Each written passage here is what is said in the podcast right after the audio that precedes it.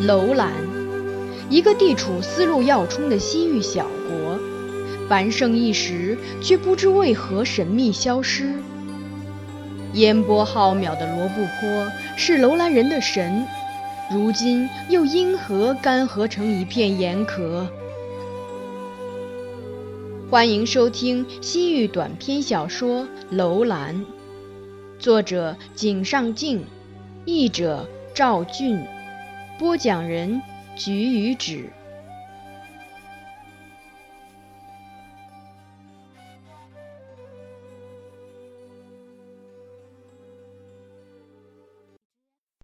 第四章，光武帝之后，明帝即位。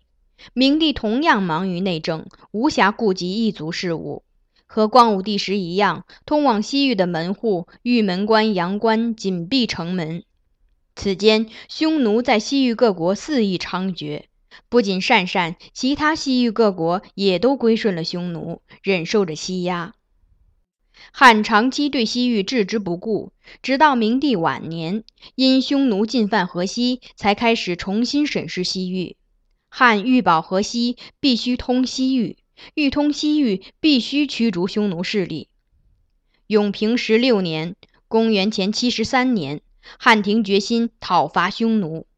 窦固、耿炳两员大将出酒泉，北进大漠征讨匈奴，占领匈奴根据地伊乌卢。征战结束后，窦固立即派遣使者班超出使西域，与各国通交。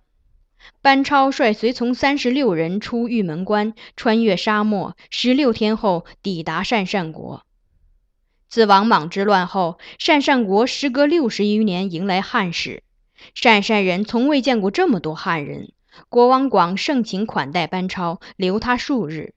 但此时匈奴部队已到达距离鄯善三十里的地方，广害怕触怒匈奴，不得不改变对汉使一行的态度。鄯善人态度的急剧变化，让班超得知匈奴临近。他向广打探到匈奴驻地，当天夜里奇袭匈奴营地，斩下匈奴使者首级。鄯善王广慑于班超神勇，表示愿归顺于汉。之后，班超又遍访西域诸国，在他的努力下，西域各国与汉中断了五十余年的往来得以恢复。鄯善、于田、疏勒、居师前国、居师后国等西域各国饱受匈奴暴虐，欣然归顺于汉。随后，汉恢复西域都护，正式着手管理西域。但此后第三年，即永平十八年，匈奴率两万大军企图夺回西域，汉与匈奴宿命般的漫长争斗就此展开。班超为之耗费了一生心血。鄯善王广趁匈奴大军即将南下，与汉军决一雌雄，率领两千士兵攻打故土楼兰。当时，班超率三万大军驻守疏勒，以此为据点统辖西域。得知这个消息，一个念头在血气方刚的鄯善王心中闪过，那就是从匈奴手中夺回长期被他们占据的楼兰。鄯善人对匈奴的仇恨比其他西域国家更加强烈。匈奴一来，他们就紧闭门户，藏身地窖，任凭敌人洗劫。鄯善每年都要遭受数次这样的洗劫，不仅要向匈奴进贡大量财物，还要忍气吞声。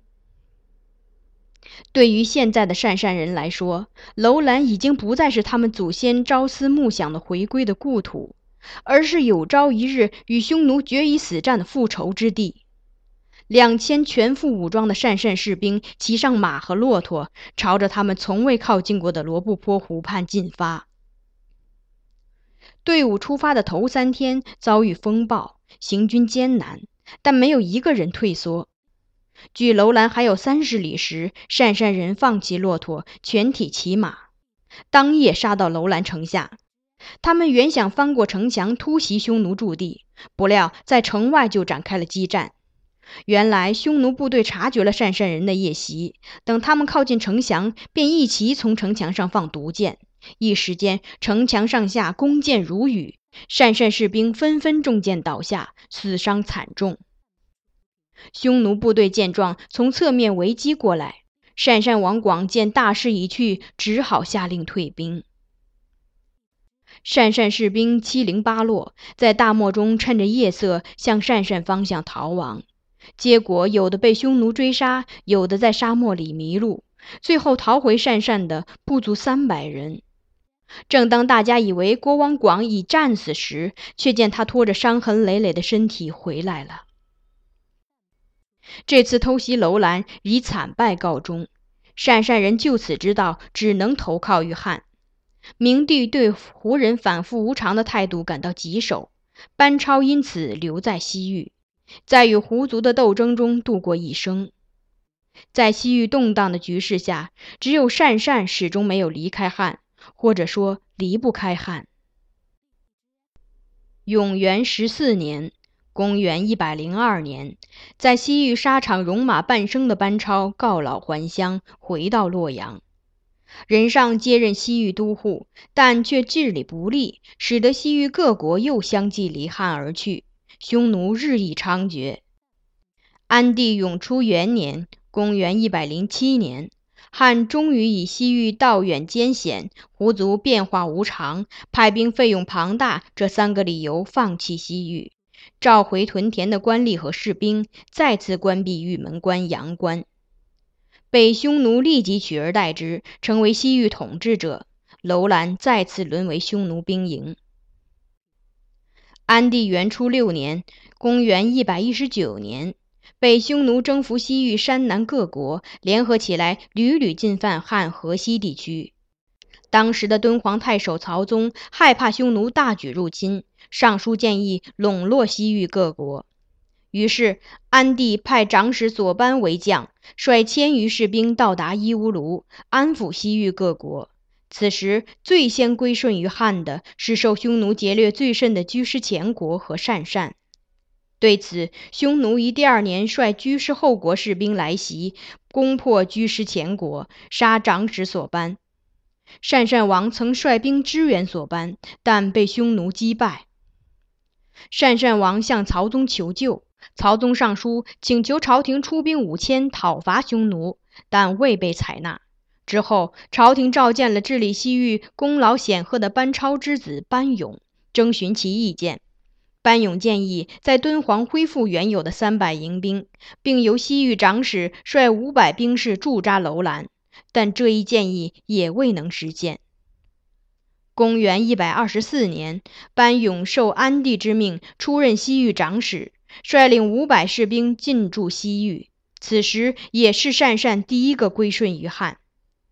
在班勇的努力下，汉的势力曾几次扩张到西域各国，但每次都持续不久。汉的势力一松懈，匈奴就会乘虚而入。鄯善国家在匈奴和汉之间，经常遭受匈奴劫掠。只要汉军一入西域，总是最先归顺，但很快又会被汉抛弃。这似乎成了鄯善国注定的命运，始终无法摆脱。汉武帝时，塔里木盆地周围曾有三十多个小国，他们夹在汉与匈奴之间，时而亲汉，时而亲匈奴，还彼此争斗。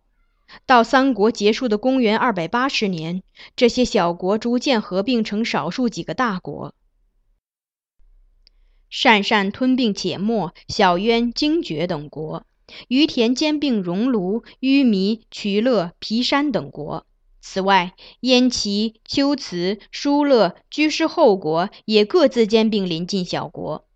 和武帝时代相比，这六个国家的领土扩张了许多。然而，领土虽然得以扩张，这些国家却又不得不像原先归顺匈奴一样，归顺于取代匈奴统治北方的鲜卑及其他异族，还必须不断向与鲜卑抗衡的中原统治者示好。东晋明帝泰宁二年（公元324年），威震敦煌一带的前梁王张俊命部将杨仪翻越流沙，征讨鄯善、龟兹。两国降服张俊，鄯善王圆梦向张俊进献美女。东晋孝武帝太平七年（公元328年），居师前王和鄯善王觐见前秦王苻坚，两位西域国王身着御赐的朝服，赴西堂拜见苻坚，被华丽的宫殿和庄严的礼仪折服，请求今后年年朝贡。苻坚以西域道远为由拒绝，之后确定三年一朝贡、九年一朝拜的制度。此后不久，两国受苻坚之命，为率兵七万五千的西域长史吕光做向导，攻打其他西域国家。但不久，前秦战败于东晋，土崩瓦解，受其影响，西域地区一片混乱。这时，鄯善国的一名年轻将领决心攻打长期被中原统治者占据的楼兰。楼兰是祖先的城邑，理应是鄯善国领土。他决定趁乱从已经亡国的前秦部将手中收回楼兰。年轻将领受命带领五百亲兵前往敦煌，但中途却改道奔向楼兰。除了指挥者，五百部下无一人知道楼兰和自己有何关系。部队在大漠中日夜兼程，距楼兰城还剩半日行程的那晚，按兵休整。第二日晨进兵楼兰前，年轻首领才告知部下，他们的任务是从弱势守军手里夺回楼兰，并解释了楼兰和鄯善人的密切关系。鄯善士兵平日就尊敬这位将领的人品，钦佩他的英勇，因此无一人反抗。他们为自己能亲手收回祖先的诚意而振奋，坚信在这位杰出将领的带领下，定能实现愿望。那一日，队伍出发时风很大，接近古城墙时更是狂风大作。年轻将领一声令下，善善士兵在铺天盖地的沙尘中艰难前行，连人带马顶着狂风往前冲。最后，终于在沙尘中隐隐看见巨大的灰色城墙和望楼。年轻将领身先士卒，在城门下斩杀了三个哨兵，队伍就是冲进城中，厮杀开来。他们不知道有多少士兵守城，但敌人远比预料的多。进攻队伍兵分几路，每路都保持队伍绝不分散。双方在街巷、箭楼、堡垒中激战。夜幕降临，激战的士兵发觉夜晚来临的太早，风停了。善善士兵倒下了三分之一，而守兵死伤则是善善兵的数倍。拂晓时分，余战之后，大战告捷。残余守军趁夜色逃窜。天亮时，城里已不见一个敌兵。鄯善士兵在遍地尸体的城中巡逻，像入侵者攻占他们家园时一样，也在挨家挨户搜寻财物。年轻将领和几名部下登上望楼。眼前六百年前祖先生息的土地一片荒凉，城外是一望无尽的沙海，无数的小沙丘连绵起伏，如同海面泛起的点点白浪。风比前日一日小了，但还是卷起白沙粒，从沙丘上飞向空中，宛如一块薄布由北向南飘去。年轻将领心想。没有河流湖泊，祖先居然能在这里生息。当他看到远处东北方向有一片丛林时，心想：也许那边有个小池塘。部下把城里的尸体扔到沙漠，其中一人回来报告说，丛林中发现一个细长如刀剑的湖，湖水源源流淌，像是会流入大湖。年轻将领召集士兵一起去看。他知道敌人不会有援军来袭，所以甚是悠闲。丛林中流淌着的细长湖泊清澈见底，浅浅的湖水一直向前流去，湖面越来越宽，可见成群的水鸟。善善士兵回到城里，摆上搜寻到的酒樽庆祝胜利。太阳早早西斜，鄯善人从没见过如此美丽的落日，晚霞五彩斑斓。一个士兵说：“看见这样的落日是不吉之兆，主张立即收兵。”年轻将领也有不祥之感，但还是在城内住了一晚。第二日清晨，善善士兵听见一种从未听到过的奇怪声音，夹在狂风中传来，又显然不是风声。年轻将领命一名士兵登上望楼时，飞来一支利箭，射在墙上，又掉在石板地上。是一支长长的箭，紧接着，无数支箭从远处不知何方向城内飞来，被大风吹着横掉在地上。登上望楼的士兵报告说：“沙尘蔽日，天昏地暗，什么也看不见。”将领亲自登上望楼，城外果然如此。此时，天地间如同夜幕降临，狂风怒吼，风中传来另一种声音，那正是罗布泊湖的怒涛在咆哮。白天，如果他们再往前走一点，大概就能看到罗布泊湖了。将领走下望楼，剑落了一地，怪叫声越来越近。他把士兵聚集到一起，向城门冲去。因为如果敌人人多势众，在城内开战，对自己不利。善善士兵蜂拥奔向城门，遭遇一支由城外攻入的装束奇特的队伍。敌兵手持大刀猛扑过来，善善士兵以长枪迎战，双方厮杀起来。这时，沙粒瀑布般倾泻下来，从缝隙钻进衣服，让人睁不开眼。双方不得不暂时休战。风声越来越响，沙雨越来越大。只见天日无光，双方连敌我都无法辨认。年轻将领带领几名部下冲到城门外。外面的沙雨比城内更猛烈，让人寸步难行。鄯善士兵一个个个从城门出来，贴在城墙底下，那里躲着无数进退两难的敌兵。此时，狂风怒吼，波涛咆哮，几百匹战马和骆驼嘶叫悲鸣。风暴接连刮了三天三夜，人马、骆驼都被埋进沙里，城墙也被沙土掩埋了一半。战斗开始的离奇，结束的也奇怪。鄯善人和入侵者最后三天都在和沙土进行搏斗。第四天下午，狂风稍稍减弱，年轻将领扔下被埋在沙里的几十名士兵，离开楼兰城。异国入侵者也同样被沙暴夺去几成兵力，撤离这座大漠小城。